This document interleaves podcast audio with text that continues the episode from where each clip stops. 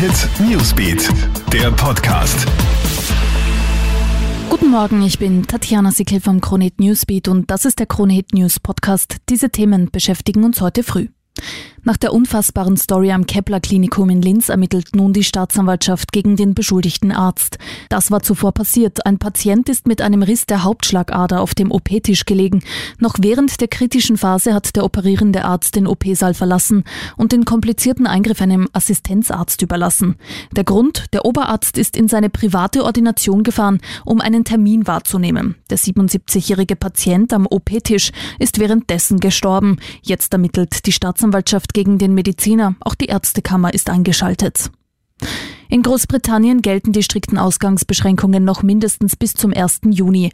Dann wird es zwar kein Ende, aber eine vorsichtige Lockerung der Maßnahmen geben, sagt der Premierminister Boris Johnson gestern Abend in einer TV-Ansprache. Großbritannien ist von der Pandemie besonders schwer betroffen. Mehr als 212.000 Menschen sind nachweislich positiv getestet, über 30.000 Infizierte sind gestorben. Die Situation in Sachen Corona scheint in Österreich hingegen weiter unter Kontrolle zu sein. Die Zahl der Neuinfektionen bewegt sich weiter auf einem stabil niedrigen Niveau. Bis jetzt wurden insgesamt 15.790 Menschen positiv auf Covid-19 getestet. Aktuell krank sind aber nur mehr rund 1.300. Gesundheitsminister Rudolf Anschober spricht von einer erfreulichen Entwicklung.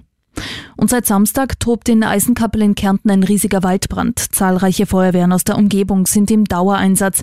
Die Löscharbeiten könnten noch Tage dauern, heißt es. Das Problem sind nämlich anhaltender Wind und Trockenheit. Über 20 Hektar Wald sind bereits zerstört.